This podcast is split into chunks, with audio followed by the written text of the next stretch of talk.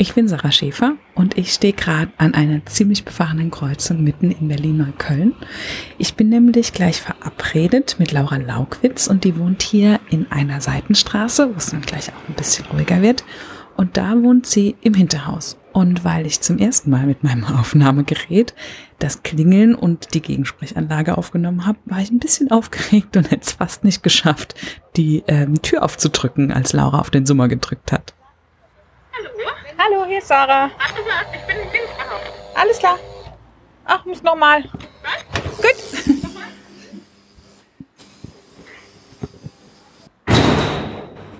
Gut. Gut, dass das dann doch geklappt hat. Auf Laura habe ich mich nämlich schon ganz lang gefreut, weil äh, ich ihr nicht nur gern auf Twitter folge, sondern weil sie sich auch mit etwas beschäftigt, was zumindest nicht so als typisch Frau angesehen wird. Und ich mag das ja ganz gern, wenn man so ein bisschen diese typischen Rollenbilder und die gesellschaftlichen ja, Vorannahmen so ein bisschen aufbrechen kann. Laura hat nämlich Informatik studiert und ich störe sie tatsächlich gerade beim Schreiben ihrer Masterarbeit, was glaube ich ziemlich okay war für Laura. Und gefühlt ist sie gerade in vielem mittendrin und deshalb freue ich mich sehr, dass wir ähm, mit diesem Interview so ein bisschen ja innehalten konnten und zurückblicken und dann am Ende auch so einen roten Faden in dem finden konnten, was Laura bisher gemacht hat. Das ist ganz spannend. Im Interview sagt Laura irgendwann, das ist ja schön, dass du den roten Faden siehst. Und als sie dann hinterher nochmal gegengehört hat, hat sie mir ganz freudig geschrieben, ja, sie hat den roten Faden jetzt auch gesehen. Das freut mich immer, wenn das Interview zu sowas beitragen kann. Und auch jetzt, so ein paar Tage nach dem Interview, habe ich, ähm, kommt immer so ein Gedanke immer wieder. Weil tatsächlich haben Laura und ich jetzt mit dem, womit wir uns inhaltlich beschäftigen, gar nicht so wahnsinnig viel ähm, Gemeinsamkeiten. Wir wären uns wahrscheinlich so im Leben auch nicht über den Weg gelaufen. An dieser Stelle ähm, ganz liebe Grüße an Ole und an Jenny, die uns sozusagen am Ende vermittelt haben und ähm, mir damit auch Themen in den Podcast gebracht haben, über die ich mich sehr gefreut habe. Und der Gedanke, der immer wieder kommt, ist, dass Laura und ich vielleicht auf dem Papier gar nicht so viel gemeinsam hatten, aber wir haben uns irgendwie auf Anhieb verstanden und ähm, ja, irgendwie war da so im Kern eine Verbindung, war im Kern waren da Gemeinsamkeiten und gemeinsame Einstellungen vielleicht auch. Und ich freue mich jetzt schon drauf, Laura dann auch bald nochmal wiederzusehen, weil ich tatsächlich einfach eine tolle Frau und einen ganz lieben Mensch kennengelernt habe. Und Laura hat mich noch dazu auch so ein bisschen angesteckt. Laura hat einen ähm, ganz bunt beklebten Rechner, den äh, man auch auf den Bildern sehen kann, die ich auf ähm, eigenstimmig.de im Blogpost habe. Und Laura hat auch auf ihrem Oberarm ihre ja, Idole, Heldinnen äh, der Popkultur tätowiert. Und ähm, ja, gerade diese Sticker haben mich so ein bisschen ja angesteckt und jetzt habe ich ein ein paar viele von denen und ähm, da habe ich mir ein Giveaway ausgedacht und ähm, dazu sage ich dann einfach am Ende der Folge nochmal mehr, ähm, wie du zwar nicht zu Tattoos, aber zu Sticker kommen kannst und was ich mir da überlegt habe. Aber jetzt erstmal ganz viel Spaß mit Laura und ähm, mit diesem Zwischenstand in Sachen Informatik, in Sachen welche Rollenbilder uns beeinflussen und wie sie manchmal unseren Lebensweg prägen und darüber, wie Laura mal so einem einem tatsächlich einem Troll, einem Hater ausgesetzt war, wie sie damit umgegangen ist, was sie gerade macht, wie sie sich mit bei den äh, Rails Girls ähm, engagiert, die Frauen zum Programmieren bringen und ganz viele andere Sachen mehr. Und ja, dabei ganz viel Spaß mit Laura. Auch auf die Gefahr hin, dass das hier jetzt klingt, als wäre das ein Berlin-Podcast. Ich bin wieder in Berlin und mir gegenüber sitzt Laura. Laura, vielen Dank, dass ich hier sein darf. Schön, dass du da bist, Sarah. Ich habe gerade schon leckeren Chai gekriegt und ähm, das ist wieder so eins dieser Gespräche, was ich unterbrechen muss, damit wir nicht vorher zu viel erzählen. Ähm, willst du ein bisschen erzählen? Hm, ja, vielleicht, wie es dazu kommt, dass du jetzt ein zweites Studium machst. Das ist, glaube ich, gerade das, was ich am interessantesten finde. Und von da aus gucken wir, wo es hingeht. Okay. Ähm, ich habe immer schon gerne Sachen mit Computern gemacht und hatte äh, ich habe mit meinem Papa meine erste Harry Potter Fan Website für dieses Internet gebaut. Ach nein. Doch. Ähm, und wir haben Musik im Internet gefunden und Playlisten gebrannt und so weiter und so fort, lange bevor es Spotify gab. Ähm, meinen Computer auseinandergebaut und wieder zusammengebaut, solche Sachen. Aber ich hatte nie die, nie auch nur ansatzweise die Idee, dass ich, dass das was ist, was ich studieren könnte. Ähm, und dann habe ich Sozialwissenschaften studiert, weil vielleicht auch ganz viel Geschlechterrollenbilder dazu kamen und weil ich dieses Kulturding super spannend fand. Ähm, und habe aber parallel immer irgendwie in IT-Unternehmen gearbeitet, weil ich Geld brauchte und weil es mir nahe lag und weil ich keine Angst hatte davor, Dinge mit Computern zu machen. Ähm, und habe dann eigentlich erst zum Abschluss meines ersten Studiums festgestellt, äh, dass ich immer schon gerne Sachen mit Computern gemacht habe und mir vielleicht nie so richtig die Chance gegeben habe, das auch mal auf einer anderen Ebene zu lernen. Ähm, und habe meine Abschlussarbeit dann geschrieben über ähm, darüber, wie Frauen sich ihre eigenen Räume in der IT schaffen. Genau. Und äh, auf einer dieser Veranstaltungen hat jemand einen Studiengang vorgestellt, auch hier in Berlin, ähm, der Informatik aber nur für Frauen war. Und das war der Moment, in dem ich dachte, okay, das ist jetzt die Chance, die ich habe, ähm, die ich mir nochmal geben kann, das zu lernen. Und dann habe ich nochmal Informatik studiert und habe auch das tatsächlich schon abgeschlossen und bin jetzt in einem Masterstudium, der die Sozialwissenschaften und die Informatik kombinieren will. Genau, und deswegen so kam's. studiere ich seit zehn Jahren Dinge. Krass, dass man sich manchmal so Leidenschaften äh, nicht, nicht als tatsächlich Beruf zugesteht. Ne? Mhm. Glaubst du, dass es bei dir tatsächlich so Rollenbilder waren? Einerseits ja, andererseits war es auch ganz groß meine Angst vor Mathe. Also ich habe in meinem ersten Studium die Fachkombination auch extra so gewählt, dass ich nicht Statistik machen muss, weil ich wirklich aus, aus der Schulzeit so viel Angst und so viel Unwohlgefühl mit Mathe hatte, dass ich auf keinen Fall nochmal damit konfrontiert werden wollte. Ich habe deswegen kein Psychologie studiert, Ja. genau deshalb. Ja. Genau. Ähm, und das ist einerseits ganz besonders einem Mathelehrer geschuldet, ähm, der sehr viel Freude daran hatte, Leute an die Tafel zu holen, vor allen Dingen Mädchen, bis sie weinen. Ähm, und andererseits aber äh, auch einem gesamtgesellschaftlichen Bild von ähm, Mathe ist was für Jungs, was für Nerds. Und ich glaube, ich habe mich nie als Nerd verstanden, auch wenn ich sicherlich Züge des Nerdseins habe. Ich finde, Nerdtum muss man feiern. Ja, auf jeden Fall. Und trotzdem ist es auch okay, wenn Leute sich nicht so sehr für die Details interessieren.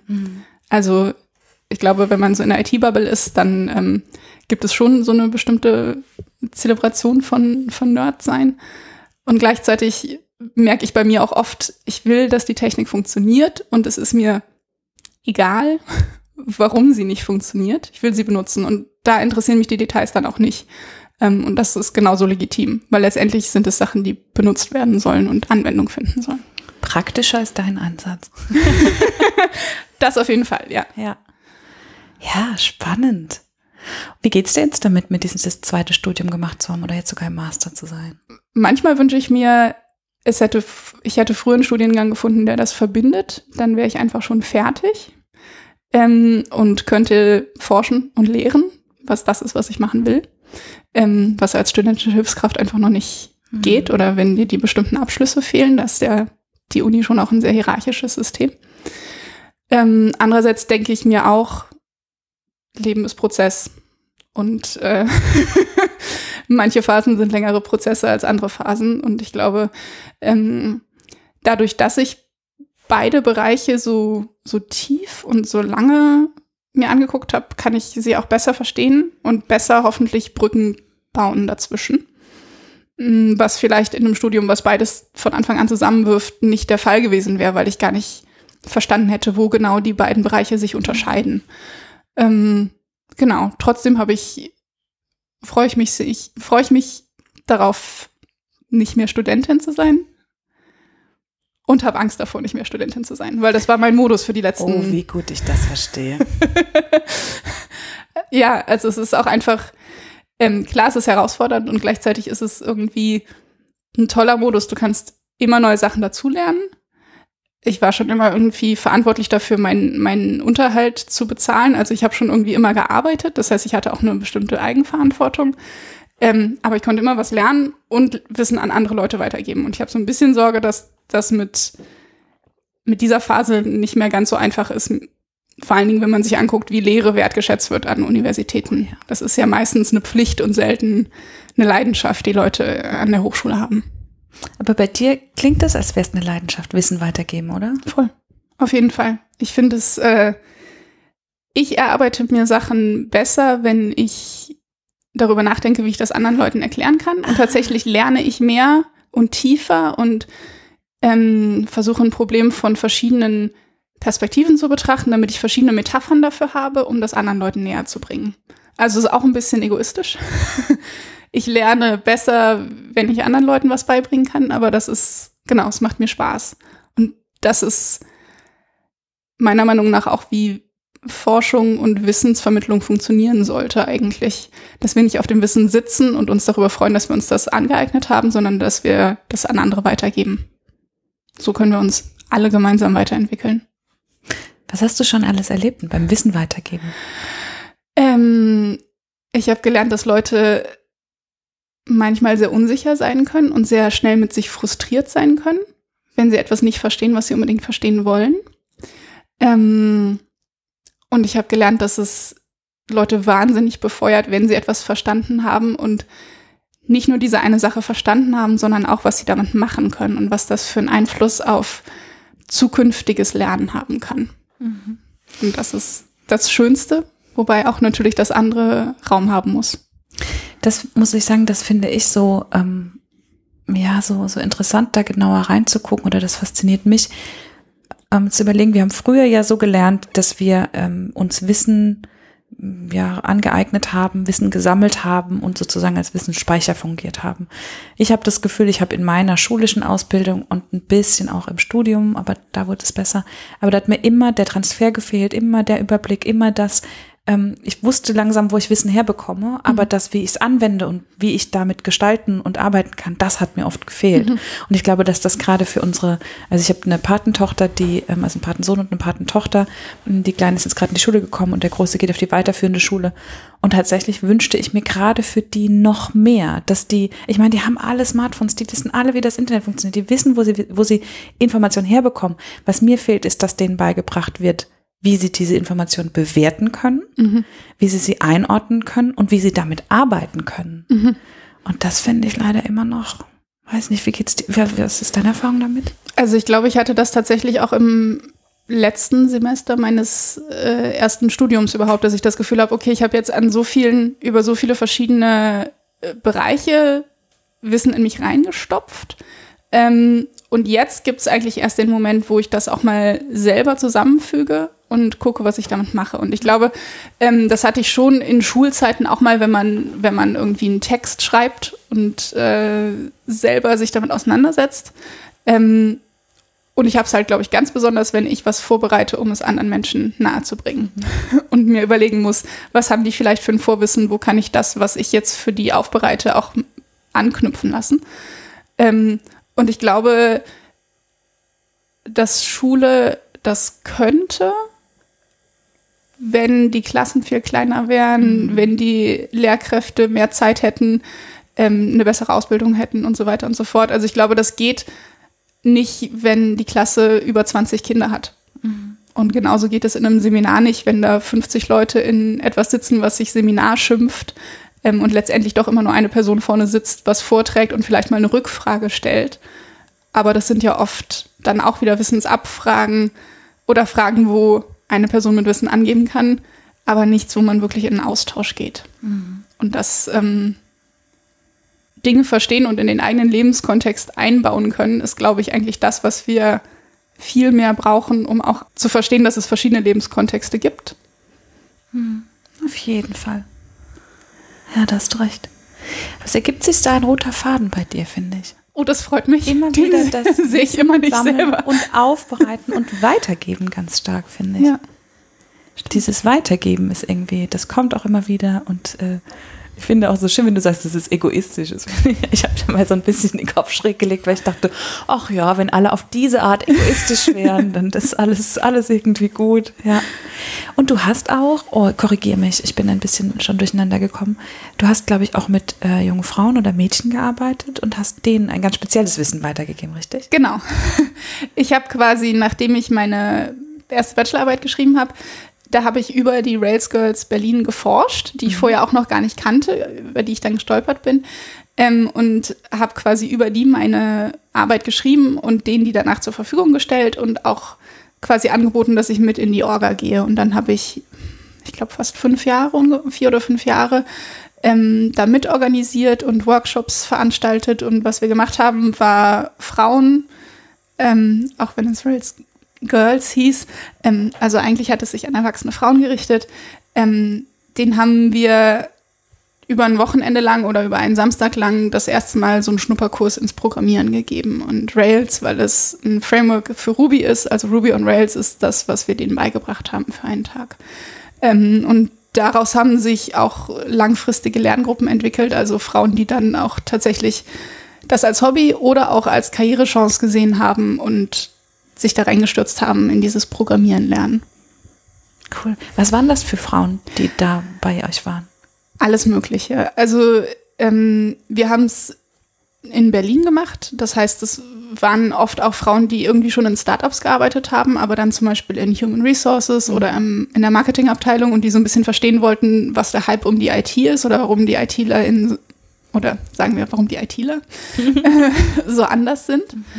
Ähm, das war so eine Gruppe. Dann gab es ähm, immer mal wieder auch Studentinnen der Informatik, die gemerkt haben, dass es an der Uni überhaupt gar keinen Spaß macht und sie das mit dem Programmieren überhaupt gar nicht toll finden und sich einen anderen Kontext suchen wollten, in dem sie das lernen konnten. Ähm, dann hatten wir ähm, eine Journalistin, die ihre eigene Suchmaschine bauen wollte. ähm, ja, und auch ähm, Frauen, die das einfach mal ausprobieren wollten, die aus allen möglichen Kontexten kamen. Ähm, ältere Frauen, die nochmal überlegt haben, genau diesen Karrierewechsel zu machen, weil das, was sie vorher gemacht haben, nicht mehr funktioniert hat oder so. Genau. Das klingt richtig aufregend und spannend und facettenreich vor allem. Ja, auf jeden Fall. Klasse. Und jetzt, wenn du deinen Master fertig hast, hast du eine Idee, wo es für dich hingehen soll? wenn du mich jetzt gerade fragst, dann äh, setze ich mich irgendwo hin ab und mache erstmal gar nichts. Ähm, ganz lange war und glaube ich ist auch immer noch mein Ziel, an der Hochschule zu bleiben, weil ich gerne lehren möchte, weil ich glaube, dass die Lehre ähm, viel mehr Aufmerksamkeit braucht und das würde ich gerne machen und gleichzeitig hat mich Forschung schon immer interessiert. Also ich würde gerne forschen und lehren und ich fände es schon auch nice, einen Prof vor meinem Namen zu haben. Mhm. also Professorin Laukwitz, ich gehe davon aus, dass es noch 20 Jahre dauert, aber es wäre irgendwie, finde ich spannend oder schön. Ja. ja, es ist ein hart umkämpfter Markt. Ja. Aber genau. es braucht, glaube ich, genau wie du sagst, Menschen, die die Leidenschaft auch fürs Lehren haben und die das nicht nur als unangenehmen Side-Effekt mitnehmen. Mhm. Ja, da hast du recht. Und vorher wollte ich Journalistin werden. Da ist, glaube ich, die Ellenbogenmentalität nicht niedriger. ist es das deswegen nicht mehr, Journalismus? Ähm, ich konnte ganz lange einfach nicht schreiben. Ich hatte so eine. also. Du, man kann Podcast machen, super. ähm, genau, also ich kann schreiben, aber ich hatte so eine Blockade irgendwie und mhm. genau, ich glaube, daran ist es gescheitert, was auch nicht schlimm ist. Mittlerweile geht's wieder. Ähm, Jenny, die dich empfohlen hat, mhm. die ich bestimmt auch noch irgendwann zum Interview kriege, ähm, die hat auch, die hat sehr schöne Worte für dich gefunden, hat aber unter anderem auch gesagt, dass ähm, du dich mit mm, sozusagen Hass oder Ablehnung im Netz auseinandergesetzt hast. Ich glaube, oder ich habe gesehen, äh, sozusagen auch wissenschaftlich, mhm. aber auch persönlich, glaube ich. Beides. Ist das richtig? Ja. Ähm, also auf der wissenschaftlichen Ebene bin ich studentische Mitarbeiterin in einem Projekt, was Hassrede im Netz erforscht. Ähm, und das ist eine Kooperation von der Freien Universität und der Beuth Hochschule in Berlin. Ähm, und da werden quasi tatsächlich die Kommunikationswissenschaften und die Informatik zusammengeführt, um mit diesem Thema umzugehen und es zu analysieren und einen Algorithmus zu entwickeln, der das automatisiert erkennen ah. kann. Genau. Ähm, und privat habe ich, ich sage immer wieder, überraschend wenig abbekommen, weil ich glaube, als Frau mit Meinungen in der Informatik und im Internet hätte es mich wesentlich schlimmer treffen können. Äh, ich hatte vor einer Weile einen, einen Menschen, äh, der mich auf dem Kika hatte, ähm, auch relativ kurz, aber da war so eine Welle von Leute suchen Bilder von mir, bearbeiten die, machen da irgendwelche What? Fo Photoshoppen Dildos in mein Gesicht und so Sachen. Ähm, das hat wirklich nur ein paar Tage gedauert, deswegen sage ich immer, es war nicht so dramatisch, wie es mhm. viele andere trifft. Äh, trotzdem hat es mich äh, völlig überrascht und verwirrt und ich wusste in dem Moment echt nicht, wie ich jetzt damit umgehe. Ja. Obwohl ich das bei so vielen anderen schon mitgekriegt habe und eigentlich auch davon ausgegangen bin, dass es Ressourcen gibt. Und ich habe sie in dem Moment nicht gefunden. Und ich weiß, dass es sie gibt, aber ich war so überfordert mit der Situation, dass ich sie nicht gefunden habe und nicht wusste, was ich jetzt sinnvoll tun kann damit. Was hast du dann letztlich gemacht? Ähm, ich glaube, ich habe meinen Twitter-Account erstmal geschützt, also so, dass nicht alle drauf gucken können. Ähm, ich habe auch meinen Instagram geschlossen dann, weil das der gleiche Username ist und äh, Mhm. am leichtesten über mich rauszufinden ist. Ähm, und ich habe ich hab tatsächlich mit dem, mit dem Troll, nenne ich ihn jetzt einfach mal, äh, geschrieben. äh, ich habe versucht, ein bisschen inhaltlich auf ihn einzugehen per Direktmessage. Ähm, nicht per, nicht in der Öffentlichkeit. Ich glaube, das funktioniert nicht. Ähm, wenn Leute sich schon so eingeschossen haben, ähm, ist das Ego nicht bereit, das quasi auch gleich öffentlich Klar, Zu ändern, Zu, diese- ja, ja. Da die Kehrtwende zu machen. Genau. Ähm, ich habe ein bisschen mit ihm hin und her geschrieben und dann hat er mich in Ruhe gelassen. Ich weiß nicht, ob meine, ob diese Nachricht, dieser Nachrichtenaustausch damit was zu tun hatte. Ist mir auch ein bisschen Schnuppe. Der hat nichts dazugelernt, da bin ich mir ziemlich sicher. Ähm, er hat aber relativ schnell das nächste Opfer gefunden und ähm, ich habe ihm dann, ich habe ihn eine Weile lang beobachtet und recherchiert und gesehen, dass er sich wirklich, also der wird alle paar Monate gesperrt ähm, schafft sich einen neuen Namen äh, oder einen neuen Handle auf Twitter, der ein bisschen erinnert an den vorherigen, weswegen man ihn auch noch findet. Und er hat halt so eine, so eine Crowd von 50 Leuten vielleicht, die ihm dann auch immer wieder neu folgt. Ähm, und er hat vor allen Dingen einen Twitch-Account, also ist Gamer offensichtlich. Ähm, auch wenn er mich nicht in der Rolle des Gamers irgendwie doof angemacht hat. Ähm, aber über diesen Account scheint er sich auch mit den anderen Trolls auszutauschen und dann, also ich habe so ein paar seiner Streams geguckt, einfach aus Neugierde, weil ich sowas auch verstehen wollte. Ähm, und die unterhalten sich über, über so Dinge auch dort. Ähm, Ich glaube, du musst einmal kurz erzählen, für die, die es nicht wissen, was Twitch ist und was da, was diese Streams sind und so. So, wir machen hier einmal kurz, Eine rollen die Schule auf. ja, äh, tatsächlich wusste ich das vorher auch nicht. Ich, Es ist ein, eine YouTube für Gamer sozusagen, also Leute, die irgendwelche Spiele zocken, können sich dabei aufzeichnen, visuell und mit Audio und andere Leute können denen beim Spielen zuschauen und nebenbei kann man auch noch chatten. Ähm, ich habe das noch nie in meinem Leben benutzt. Ich habe das auch das erste Mal über diese Situation quasi mir angeguckt. Ähm, und es scheint aber ein Ort zu sein, wo sich so Netzwerke relativ gut bilden können. Ja. Und das ist, ähm, also irre, ich habe das ähm, auch nicht durch mal, weil ich einen Podcast gehört habe, ähm, ähm, amerikanischen allerdings, um den es auch um äh, Hass im Netz, bei dem es auch um Hass im Netz äh, ging, ähm, wo das massive Ausmaße angenommen hat, also wirklich mit äh, die Leute aufgesucht und dann im realen Leben äh, Menschen haben die verfolgt und so. Und da habe ich das ähm, so mitgekriegt und habe mich da mal reingeguckt. Das ist, ähm, also zwei Dinge mich total überrascht. Erstens, wie offen diese Menschen sich dabei filmen, ähm, wie sie tatsächlich Hass verbreiten. Ne? Also dieser Austausch, den die da haben, das ist wirklich, das geht ja auch so ein bisschen weg von Anonymität, es ist ein Schritt näher, aber ähm, wie die das da ausbreiten. Und was mich aber auch fasziniert hat, ich hätte vorher nicht gedacht, wie, ähm, also ich habe mit diesen Spielen wenig am Hut, aber trotzdem hat das einen Unterhaltungswert, Menschen dabei zuzugucken, wie sie spielen. Ich finde das erstaunlich. Das hat ich dich unterhalten. Okay. Es gibt, also ne, nicht alle, ja. Aber dabei zuzugucken, auch wie diese Menschen sich austauschen und äh, also es gibt ja auch andere als die, die wirklich Trolle sind und schlimm sind. Das fand ich interessant. Aha. Ich hätte nicht, also ich habe irgendwie verstanden, warum dieses Medium oder äh, diese Kommunikation einen Platz hat. Fand ich Mhm. interessant. Naja, aber wie man so zu Sachen kommt, mit denen man eigentlich nichts am Hut hat, ne? Ja. Ich fand es interessant, wie in diesem Netzwerk auch Fürsorge existiert hat. Also Mhm. da hat dann mal irgendwie jemand geschrieben, dass er krank ist und die anderen haben ihm gute Besserung gewünscht oder was weiß ich nicht was. Also es ist so ein, ja, Fürsorge für die In-Group, aber krasser Hass und Abweisung für die Out-Group. Mhm. Das fand Ja. ich sehr, sehr interessant und immer wieder eine Erinnerung daran, dass diese Menschen auch Menschen sind, Mhm.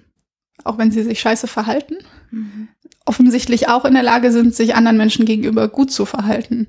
Die Frage wäre jetzt, wie können wir sie dazu bringen, sich mehr Menschen gegenüber gut zu verhalten? Aber das ist nicht der Schuh, den ich mir anziehen möchte.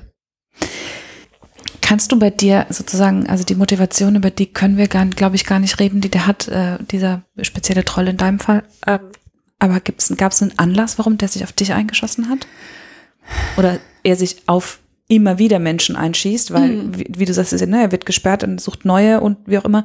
Ähm, das ist ja anscheinend nicht persönlich. Also es hat nichts mit dir als Person zu tun. Ich Ja. glaube, auch das ist schwer zu verinnerlichen, aber tatsächlich von außen betrachtet ist es so, ne? Genau, es hatte nichts mit mir zu tun. Ähm, es hat was mit meiner Rolle, meinem, meinem Kontext und meinem Verhalten zu tun. Ähm, was ich gesehen habe, ist, dass sie hauptsächlich junge Frauen äh, bloßstellen, hauptsächlich, also oft auch Transpersonen oder queere Personen. Ähm, also es war ein, ein offensichtlicher heterosexistischer Hass, der da drin hing. Ähm, und in dem, also ich glaube, der Auslöser war, dass ich darüber geschrieben habe, ähm, ich habe Lehre gemacht an der, an der äh, Uni, an der ich früher studiert habe, als Lehrbeauftragte und ähm, runtergerechnet, wie viel ich realistisch dafür verdient habe, weil man ja immer nur die Anwesenheit in Mhm. den Sch- Stunden bezahlt bekommt, keine Vor- und Nachbereitung. Und ich hatte aber mit äh, getrackt, wie viel Vor- und Nachbereitung und habe dann runtergerechnet. Ähm, und au- darauf hat er sich eingeschossen und meinte, das dürfte man gar nicht machen, weil dann wäre man ja total unterbezahlt. Das beliebig. Ach, shit. Ja, Ist das beliebig? Ich hätte mir jetzt wirklich, das ist, klingt total bescheuert, aber ich hätte mir jetzt wirklich irgendwas, irgendwas gewünscht fast schon. Weißt du, was polarisierender ist? Wo man sagen kann, okay, ich weiß, warum das den anschiebt. Ja. So, aber ist das beliebig. Ja, Ja. krass. Genau, also ich hätte auch auf, auf alle feministischen Aussagen, die ich je getroffen habe, Ja. wesentlich mehr Widerstand und Hass erwartet. Äh, Darauf, also auf eine Sache, die man wirklich vorrechnen kann, vergleichen kann, mit, mit Fakten untermauern. Und das war dann auch dieses. Gespräch, was wir danach hatten. Er hat einfach diese Fakten, die ich ihm vorgerechnet habe, nicht akzeptieren wollen. Und das ist ein Punkt, wo ich so denke, okay, dann brauchen wir wirklich nicht diskutieren, wenn du so in deiner Überzeugung steckst oder in deinem Bedürfnis, Recht zu haben, dass wir inhaltlich nicht diskutieren können, ähm, dann ist es wirklich, lohnt sich das überhaupt Mhm. nicht, da weiter drauf einzugehen. Ja, äh, krass, dass du das, ähm, sagen wir es so rum, es tut mir leid, dass du das erleben musstest. Ähm, aber auf der anderen Seite auch wieder, äh, ja, spannend, wie du dann dieses, dieses eigene Erlebnis natürlich in einem wissenschaftlichen Kontext ja einfach auch wieder, wieder weitertragen kannst. Und es ist ja dann wahrscheinlich auch nochmal eine Motivation, das da weiterzumachen, ne? Ja, das auf jeden Fall. Und es war, äh, gleichzeitig war ich beeindruckt davon, wie viele Leute aus der Community darauf reagiert haben und wie viel Support zurückgekommen ist. Ähm, genau. Und das ist dann auch nochmal schön zu sehen, dass andere Leute das mitkriegen und sehen und es ihnen wichtig ist zu sagen, du bist da in diesem Moment nicht alleine, was können wir tun, wie können wir dir helfen. Ähm, genau. Und diesen Gegensatz zu sehen. Wenn du so, ich glaube, du bist gerade mittendrin in etwas, deswegen ist es schwer, so zurückzugucken. Aber wenn du so überlegst, was du gerne, wenn es so eine Sache gibt, wo du sagst, ey, das ist so ein Fußabdruck, den möchte ich unbedingt hinterlassen. Da müssen wir drauf gucken, da müssen wir hinschauen. Dafür möchte ich mich einsetzen. Gibt es da irgendwas, was dir spontan einfällt? Äh, ganz abstrakt ist es natürlich irgendwie Gleichberechtigung. Ähm, konkreter ist es, Räume zu schaffen, in denen Leute möglichst frei von Vorurteilen und Machtverhältnissen lernen können. Das, was sie lernen möchten. Ich habe mich auf die Informatik konzentriert, aber ich glaube, es gibt ganz viele andere Felder, in denen das auch nötig ist. Und ähm, ja, Menschen die Möglichkeit zu geben, etwas zu lernen, und Spaß daran zu haben. Selbst wenn sie vorher nicht gedacht haben, dass sie sich das zutrauen. Das, das ist der Abdruck, den ich gerne hinterlassen würde. Ich finde es ganz beeindruckend, wie du das in deinem Leben machst. Und ich, ich kann den roten Faden und diesen Antrieb sehr, sehr genau spüren, der da ist. Das finde ich gerade total schön. Für mich ist das jetzt auch tatsächlich rund. Sei denn, es gibt für dich noch irgendwas, wo du sagst, na, das möchte ich aber unbedingt noch gesagt haben. Dann können wir das gerne aufnehmen. Ähm, es freut mich sehr, dass du den roten Faden da siehst. Vielleicht höre ich es mir nochmal an und glaub dir das dann auch. Ja. Und ich glaube, wir werden uns nochmal wiedersehen und dann äh, ganz froh sein über diesen Zwischenstand, den wir da gerade aufgenommen haben. Mhm. Ich danke dir von Herzen für diese Einblicke vor allem in Themen, die ich mir sehr für den Podcast gewünscht habe.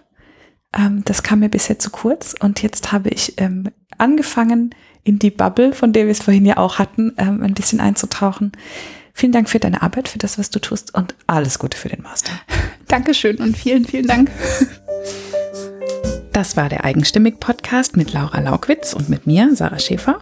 Und ich habe versprochen, dass es Sticker gibt. Ich habe mir nämlich überlegt, ähm, also eigentlich habe ich tatsächlich schon ein paar sehr viele Sticker gekauft und die kann ich in meinem Leben ähm, ja nicht mehr benutzen, aber jetzt sind sie nun mal da und ähm, deswegen habe ich mir was ausgedacht. Wenn du nämlich Lust hast, diese Folge oder irgendeine andere Folge mit jemandem zu teilen, ähm, mit einer Freundin vielleicht, einer Kollegin oder jemanden, den du kennst, einem Kollegen auch natürlich ähm, oder einem Freund, dann würde mich das sehr freuen. Wenn du denkst, diese oder eine andere Folge passen gut, dann teil die gerne und schreib mir doch einfach, warum du diese Folge geteilt hast. Du musst mir nicht schreiben, mit wem du sie geteilt hast, weil dann haben wir ein Datenschutzproblem wahrscheinlich an der einen oder anderen Stelle. Aber schick mir doch, warum du genau diese Folge geteilt hast und schick mir, wenn du möchtest, deine Adresse dazu. Dann schicke ich nämlich so lange Sticker raus, wie ich welche habe. Einfach. Das kannst du machen per Mail an sarah.eigenstimmig.de und wenn du über Social Media teilst, dann ähm, ja, markiere eigenstimmig gern unter eigenstimmig und die Adressen aber bitte weiterhin per E-Mail an sarah.eigenstimmig.de. Ich freue mich, wenn ganz viele eigenstimmig Folgen neue Hörerinnen und Hörer finden und wünsche dir jetzt noch einen schönen Tag. Vielen Dank fürs Zuhören und bis in zwei Wochen.